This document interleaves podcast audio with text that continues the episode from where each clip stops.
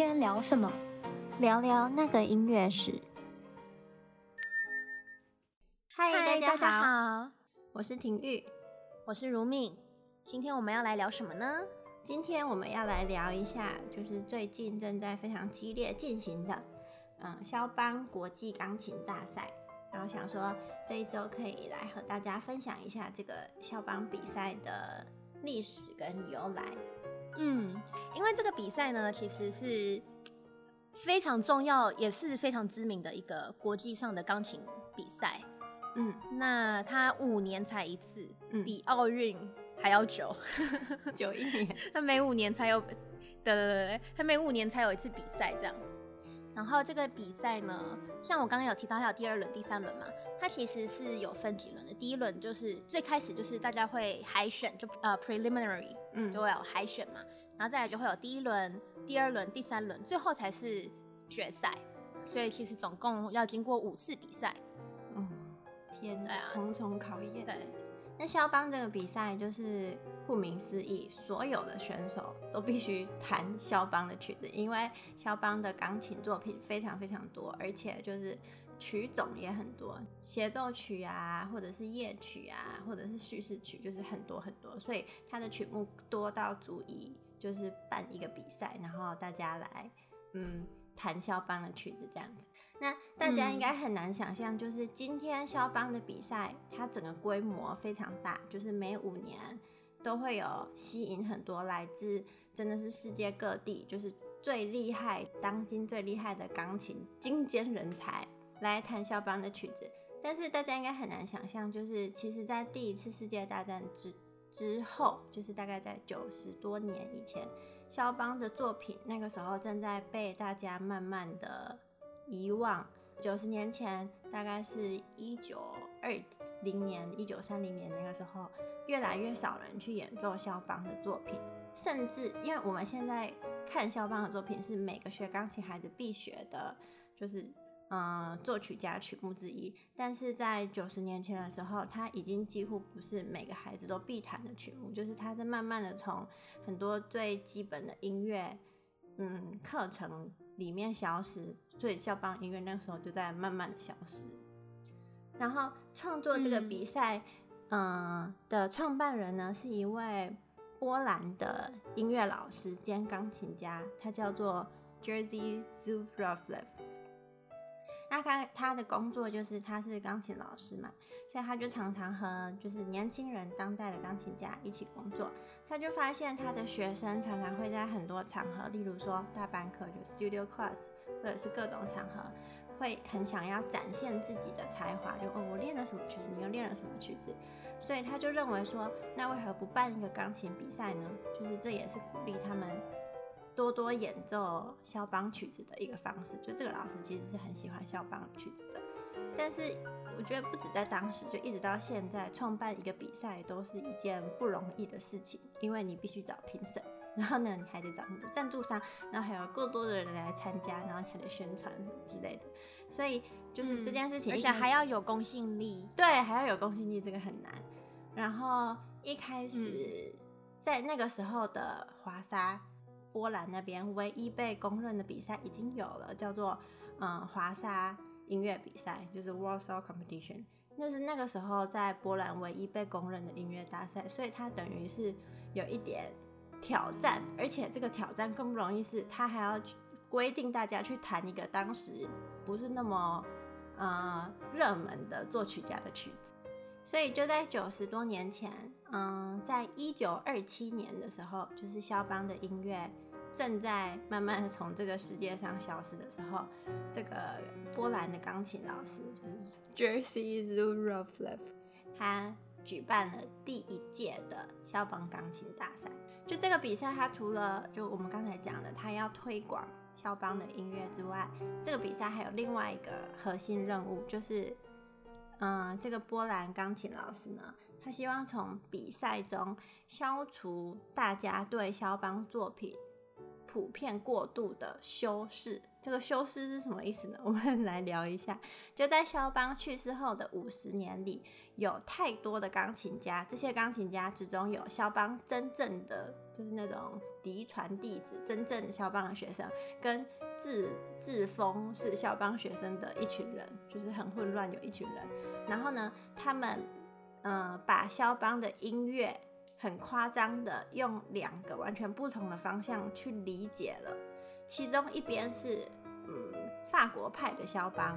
然后因为我们都知道肖邦的音乐很多曲子听起来很华丽，那这一派的人呢，他们就是把肖邦的音乐发展的就是沙龙气息很重，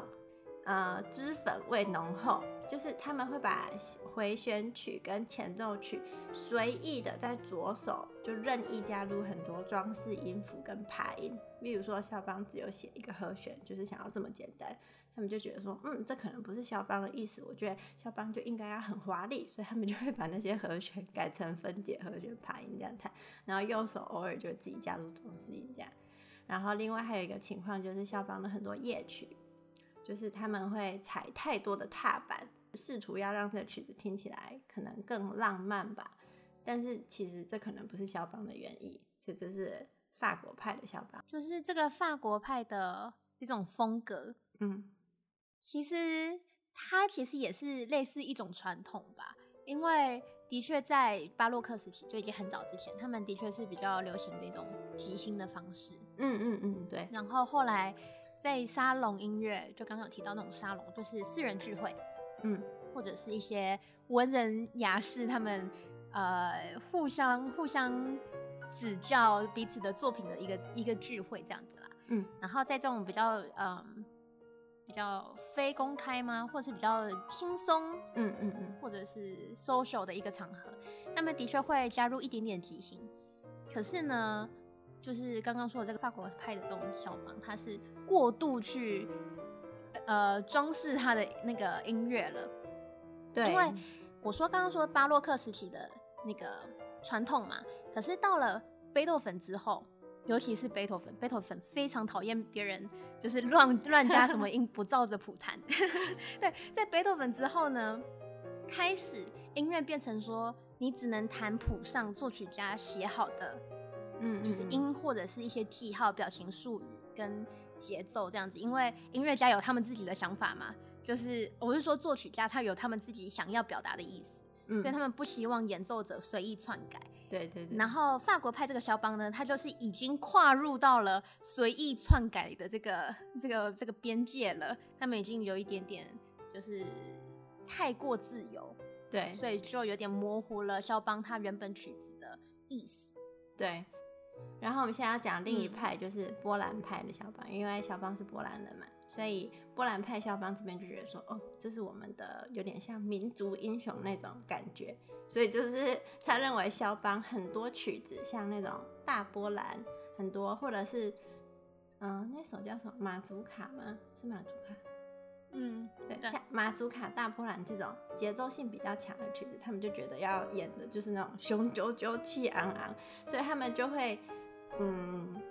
用非常大力气去砸琴键，甚至有的时候大力到可能会破坏琴弦，就钢琴的琴弦就断了，就一样让人很不能理解。就一边是过度浮夸，然后华丽，然后这边是太就是钢铁，对。就是他分成了两个极端，然后可能这是肖邦自己都没有想到，他的曲子竟然会走向这个这两个极端的方向。这样，就刚刚有提到的那个大波兰舞曲跟马祖卡，它其实就是一种波兰他们当地特有的一种曲风吧。嗯，然后主要是体现在他们节奏，他们会比较有强烈的节奏感。嗯，然后他们会有特定的一些节奏感。例如说，我们放一小段那个大波兰舞曲给大家听听看。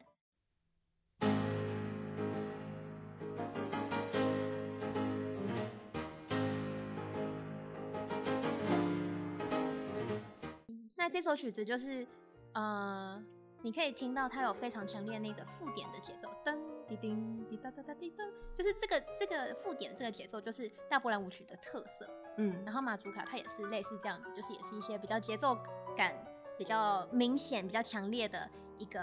曲曲种，这样子一种种类。那在一九二七年的冬天，终于举行了第一届的肖邦大赛。第一届的肖邦大赛其实只有来自八个国家二十六名钢琴家参加了比赛。然后那个时候，就是从华沙以外地方赶来的钢琴家，就是他们在来到华沙波兰之后，他们会主办单位就是有有提供他们嗯嗯联系好的几个家庭，刚好家里有钢琴的，让他们练琴这样。然后第一届的肖邦大赛，所有评审团几乎全部都是由波兰的音乐家组成的。没有来自任何其他地方，不要说亚洲，就欧洲其他地方的音乐家都不在评审团里面。但是很让人意外的是，第一届的首奖得主竟然不是波兰人，而是来自苏联，当时还在莫斯科音乐学院上学，才二十岁的一个钢琴家，叫做 Lev Oberin，。就的确是蛮意外的，因为当时苏联跟波兰的关系不太好。对，不过这个也证明了音乐无国界。对，你知道，就是对于音乐欣赏的这个美感，就真的你也不需要分说哦，你是哪一国人这样子。音乐在音乐面前，人人都是平等的。怎么听起来有点感动？好，所以第一届比赛的这个结果其实是超出当时大家的预期的，就是第一呢。当时第一届比赛，这二十六名钢琴家，他们的演出都非常的精彩，震惊到了古典音乐界。当时大家没有太看好这个比赛，但是就是第一届办完以后，大家就开始关注了。而且他们的年纪都相当小，像我们刚才说第一名，他才那个时候才满二十岁，就还有好像第二名跟第三名有一个才十九岁，所以这这些孩子就是真的是前途无可限量，就是他们是。古典音乐未来的摇篮，这样。然后第二个就是刚才我们提到这个比赛证明了肖邦大赛，它是一个非常努力去做到客观公平的比赛。就是波兰的评审团并没有私心维护自己国家的选手，他们就很客观的从音乐的角度选出了他们认为的第一名。这样，肖邦钢琴大赛后来开始呢，就是第一届成功之后，然后后来就举行了第二届、第三届，慢慢的就变成了。一个固定每五年会办一届的比赛，然后在嗯、大概一九六零到七七零年代是肖邦大赛真正的就是全盛时期。那个时候有非常几乎每一届都可以出一个国际巨星，像是 Martha Argerich 阿格里奇，还有齐马曼，就就是都是在六零七零年代出来比比赛出来的第一名的。嗯钢琴家，就基本上这个比赛出来的，就是也不需要一定要第一名，可是第一名出来的，肯定就是已经是世界级的演奏家。对对对对。可是你其实基本上只要只要有进到最后的决赛，嗯，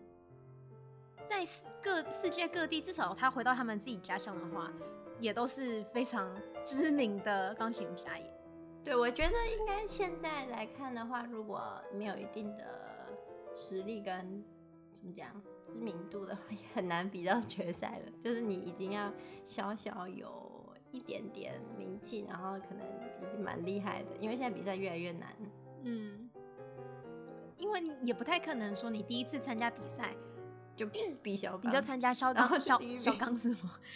就就就参加肖邦钢琴比赛，这个有点感觉你好还还在新手村。然后你就直接去打大 boss 了，对。那我我想要特别聊一下，就是第七届这个比赛，就是 Argerich 阿格里奇他们那一届比赛。由于第七届所有来参加的钢琴选手们就是水平都特别的高，特别厉害，所以那一届比赛非常有名，就获得了 The Great 的绰号。就是大家讲肖邦大赛想到 The Great，就是哦最厉害的那一场就是第七届。然后第七届 Argerich 第一名嘛，他击败了 Arthur Moreira Lima 这一位选手，这位选手是第二名。当时所有的评审都被阿格里奇他的音乐迷住了。阿格里奇的音乐就是可以很细腻，然后呢又可以很狂放，又可以很热情。他就是嗯，能屈能伸的那种音乐。就是他的他他其实弹琴非常的有魄力，对，然后也非常的有气势。可是因为他，哎呀，这不是要说就是性别上有什么差别，可是我觉得他就是比那种男性的钢琴家多了那么一丝丝细腻。对，就是嗯，他的音乐起伏非常大，他可以同时做到嗯，可能非常小清新的音乐，但他同时又可以做到那种很磅礴的那种。气势的感觉，但是那那个时候就是阿格里奇跟莫雷拉，嗯，立马他们之间的竞争其实非常激烈，因为第二名的选手也弹得很好，然后有非常多的人都不同意，嗯，那个时候评审团的决定。其实这件事情好像常常会在比赛中发生。对啊，我印象中有一年。就是 Agrish，他已经是评审，嗯，然后因为他跟另外一位评审，就是他认为第一名不是他他他认为的那位选手，嗯，就是也不能说第一名不值得吧，可是就是他的邓泰山那一件，他就觉得邓泰山他阿格利阿格利西他。认为另外一位选手弹的比邓泰山还要好，应该这样说啦。嗯，对，然后他就愤而离席，这样子。对，他就直接离开评审席，但是到最后还是邓泰山赢。可能另外一个选手弹的风格比较符合他的喜好，这样。因为能比到最后一轮，嗯、技巧基本上都没有什么问题。这一届还有一个很特别的事情，就是那一年，嗯、呃，第一名是 Argerich，然后第二名是那个 Moreira Lima。然后第三名呢，是一个非常优秀的波兰钢琴家，叫做 Marta Sosinska。然后这位钢琴家其实非常伟大，嗯、因为他在他比赛最后一轮的时候呢，他已经怀孕，而且是大着肚子。这边的大着肚子，我想要强调一下，因为我看的那个报道，他是写 heavily pregnant，所以他可能已经五呃六个月、七个月，就是是可以看到肚子的，不是说只有。三个月，或者是刚怀孕，所以在这么嗯怀着孕的状况下，他还是可以用音乐征服那个时候的评审团跟观众，就非常不容易。随着时间，就是肖邦大赛他的这个威望程度，就是他在呃钢琴世界比赛里面的嗯地位呢，就非常非常的高，然后申请的人数也越来越多，从后来的一九八零年开始，就有越来越多，嗯，不只是欧洲的选手，欧美的选手得名了。像一九八零第十届，就是由越南的钢琴家邓泰山获得第一名。然后接下来，嗯，两千年就是李云迪拿到了第一名。嗯，然后现在二十一世纪嘛，其实。给这个比赛带来了很多的新的挑战，就是在文化和媒体一直变化的嗯形式下，不仅是主办单位对参赛者也是一个挑战。就现在，例如说，可能以前第一届消防大赛的时候，肯定没有网络这种东西，所以呢，嗯，你譬如说，你第一轮弹不好。不会被记录下来，但是现在可能是，比如说你进了第一轮，你弹不好，你的影片就会在 YouTube 上永远流传，可能没有人会刻意去点，嗯、可是你就消不掉了。然后接下来，我觉得第二个有差就是舆论的压力，就是以前你可能去比赛的时候大家讨论，可是那些留言也不会在网络上出现，你可能就知道说，哦，我今天自己弹的没有。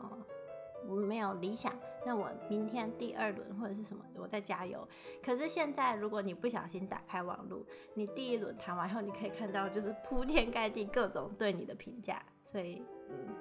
这个对选手来讲也是很大的挑战。是你自己弹不好，你就已经自己知道了，然后一打开评论，还看到，哎呀，这个人怎么这边漏了一颗音？哎呀，这个人怎么弹错音了？哇，这个。这个压力太大了，然后第二轮你就想说不行，我一定要弹得更好，然后结果你又失误了，对啊，哇，这个我光想我都觉得这个太可怕了。就是你的一切都会被一直记录下来，然后被放大看。嗯，但评审对评审团来说，其实压力也很大，就是某种程度方面，他们要更仔细的去，嗯，公平的审视每一个选手，有点像，我觉得跟奥运也是，就以前奥运肯定，就现在不是奥运都会一直回放，就是哦，这个球到底有没有出界，那个球有没有出界，嗯、但以前 就是也没有这种事情，嗯，以前就是那个评审决定，对，出界就是出界，也没有什么好讲的。那这就是我们今天聊的，就是现在正在进行的肖邦大赛的，嗯，它的历史跟由来。那我们下次见，拜拜，拜拜。